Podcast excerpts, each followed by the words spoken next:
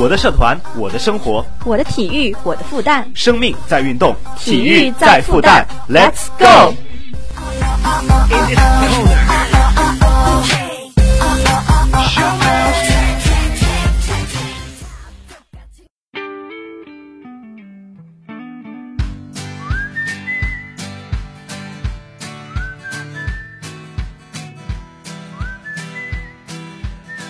上周五晚，第二届健美先生决赛落下帷幕。今天我们邀请到了健美先生决赛冠军王鹏同学和亚军廖林轩同学，让我们一起来听一听他们对健美的心得和分享吧。欢迎两位做客广播台，能不能先自我介绍一下？大家好，我是来自哲学院一三级硕士，我叫王鹏。呃，大家好。呃，我是本科一二级国际金融专业的廖凌轩。欢迎两位学长，想问一下，你们是基于什么样的原因开始健身活动的呢？呃，我开始健身活动是因为别人的称赞吧。刚开始是体型体型比较消瘦，但是那个腹肌比较好。呃，有时候会受到别人的称赞，那就。自己就充满信心，然后就想着去锻炼一下嘛，强化一下。呃，我呢一开始我开始健身是大二的时候，大一时候喜欢打篮球，然后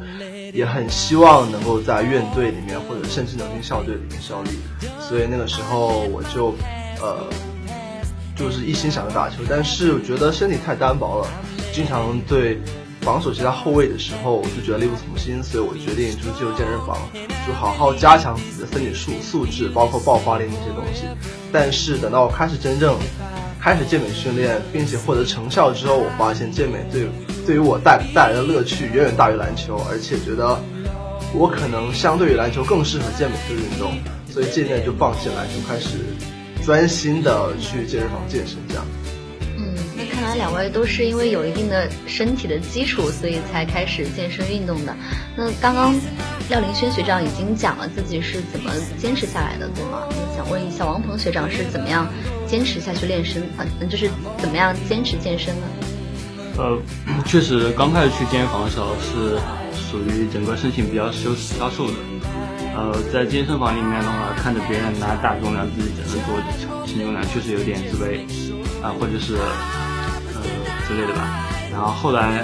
啊就在想，其实这个应该是跟自己比，而不应该是老跟别人比。先把不断挑战自己的极限，然后就失误就可以了。所以以后就在这个这个信条的鼓舞下，然后慢慢的、慢慢的进步了。其实我觉得有些人可能会觉得到健身房训练很辛苦，而且是第二天起来就是前一天训练的会无比酸痛。但是对于我来说，我可能会非常喜欢这个东西，我觉得非常享受训练的过程。就相比于自己的提高、自己身形的改进，我更喜欢的是那种在训练房举铁，享受那次那种你在每一组训练中突破自己自我，然后都挥洒汗水那种感觉。特别是在极度力竭的时候完成那一下训练的时候，我会觉得身心就感到非常大的愉悦。所以这也是鼓舞我不断进步的、不断去健身房的一个原因，因为我觉得。走到健身房，就是外面的世界，外面所有的烦恼都被阻挡开了。在健身房就是我和那些器械，所以我觉得可以说是繁重的学业吧中的一种解脱。所以我非常享受每天去健身房。嗯，所以说过程的美好往往会超过结果本身，是吗？嗯，然后再想问一下，很多人都认为健美与肌肉发达是对等的，你们对于健美的定义是什么？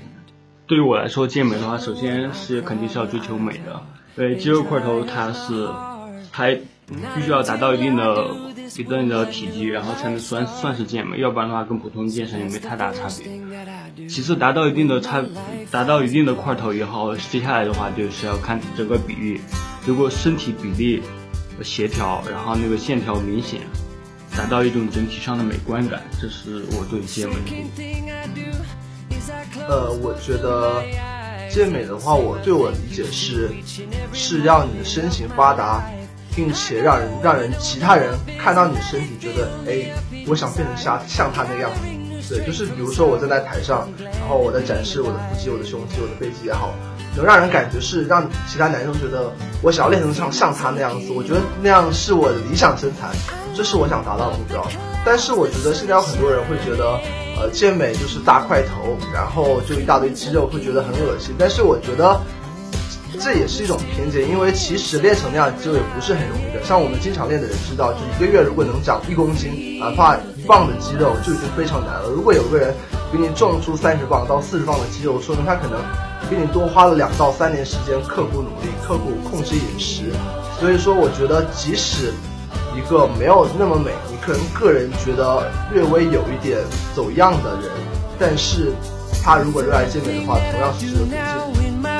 caves in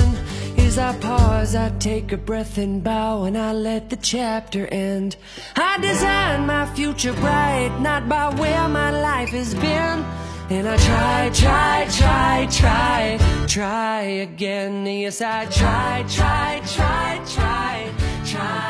那平时我们说到运动的话，一般都想到的是球类运动或者是跑步之类的，就很少会有人会想到健身。那么我想问一下，健身相对于普通的运动项目来说，有什么独特的地方吗？嗯，这样吧，如果是找一些类比，比如说跟那个篮球、足球做类比，篮球、足球的话，它其中有合作有对抗，呃，还有乒乓球类的和网球类的，他的合作方面比较少一点，但是他也存在对抗。在这种球类中，他们的对抗都是自己跟对手之间的对抗，而认为认为在健健身中的话，我认为是自己跟自己在对抗。嗯，虽然你在健身房有些时候我们可以说你是在跟铁、跟那个什么哑铃做对抗，实际上真正的在我来看是跟自己在做对对抗。呃，我觉得话，相对于比如说我们广为熟知的像篮球、足球其他运动。我觉得临场发挥还有一些不确定因素占了很大比例。比如说一场篮球比赛，我赛前可能我花了千把小时去训练投篮，但是有时候我今天状态不好，我没有发挥我应有的水准，或者是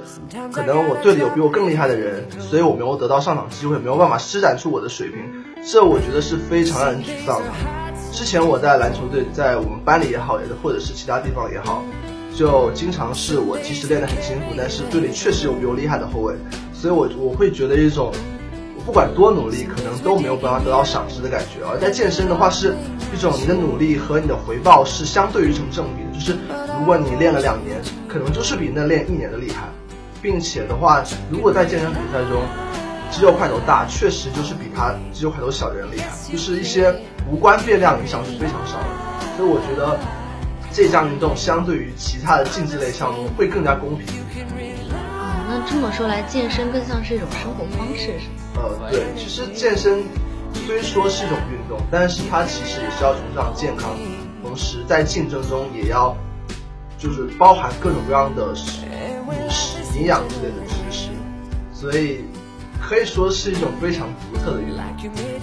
嗯，那么想问一下，你们身为名副其实的健美先生，是怎么看待健美先生这个活动的？嗯，我对这个活动的看法吧，毕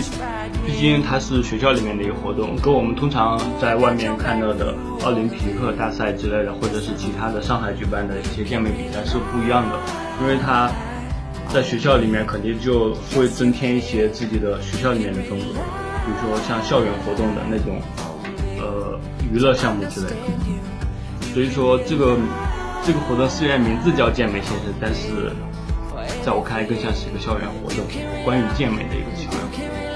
不过即使如此，我一开始其实我是抱着专业的眼光看待这次比赛的，所以难免会有一点落差。但是后来想了想，确实，呃，作为复旦那么长的历史以来，我们是第二届能够办到这样的赛事，所以我觉得对我们。当前复旦就所有热爱健美的同学来说，真的是一个非常大的福利吧。就至少让我们让大家了解到，我们身边确实是有这一些优质的偶像可以去模仿。他们确实就是跟我们上一样的课，然后也一样有着学业的压力，同时也能练成这样的身躯。所以我觉得是一个非常有正能量的事情。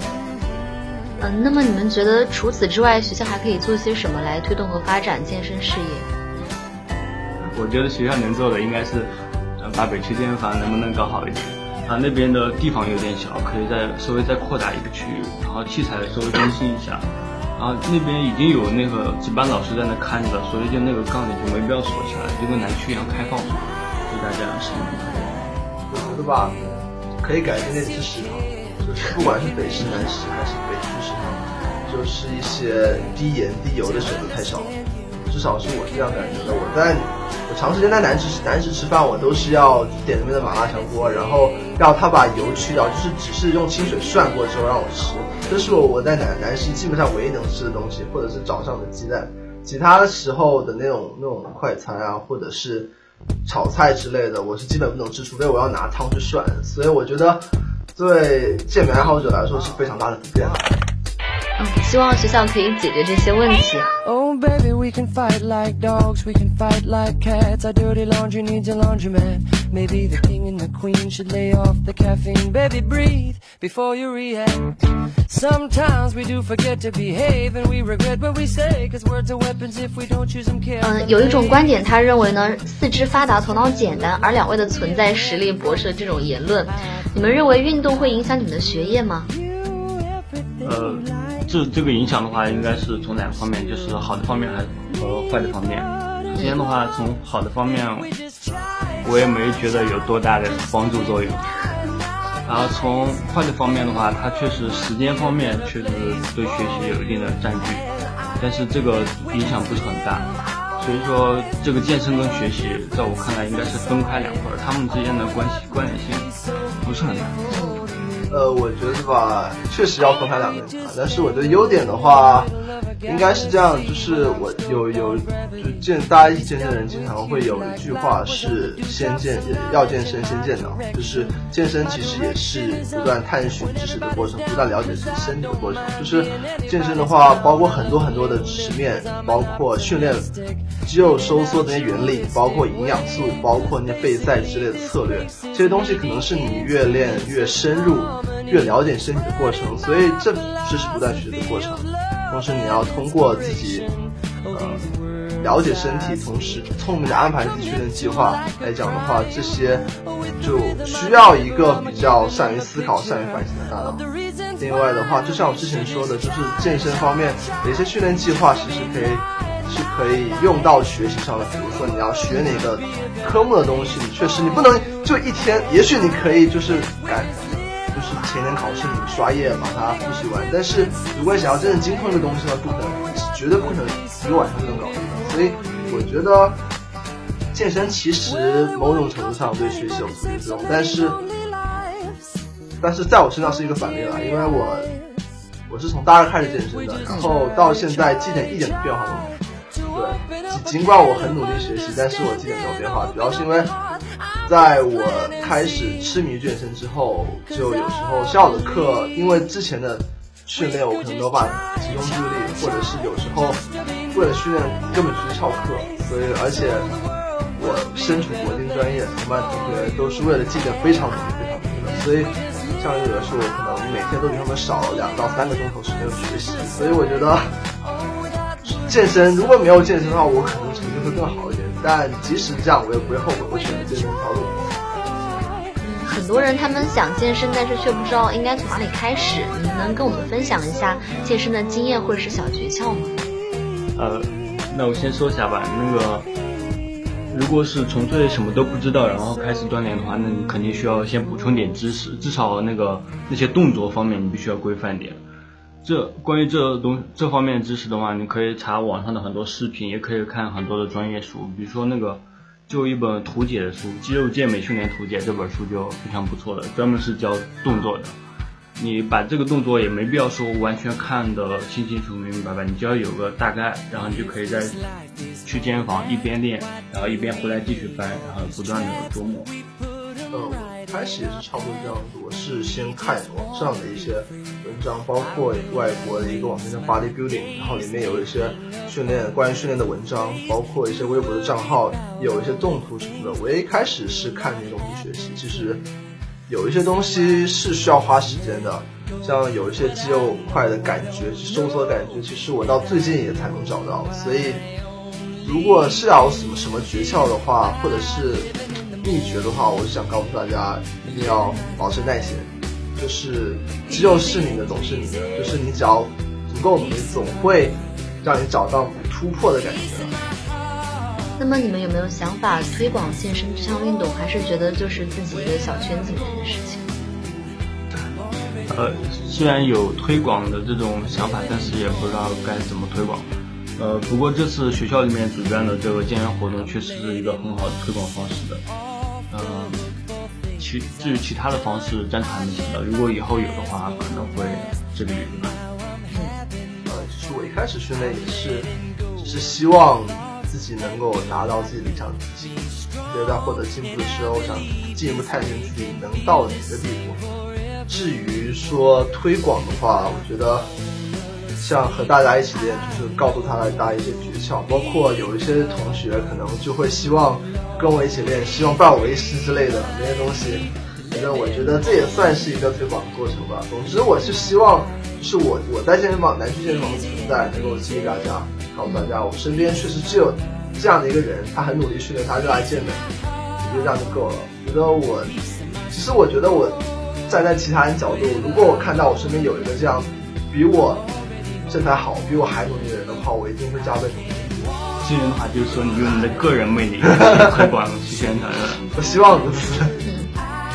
那么我们今天的采访就到此结束了，非常感谢两位学长能到广播台来录节目。对，呃，也希望你们能在健身这条路上越走越远。好，谢谢。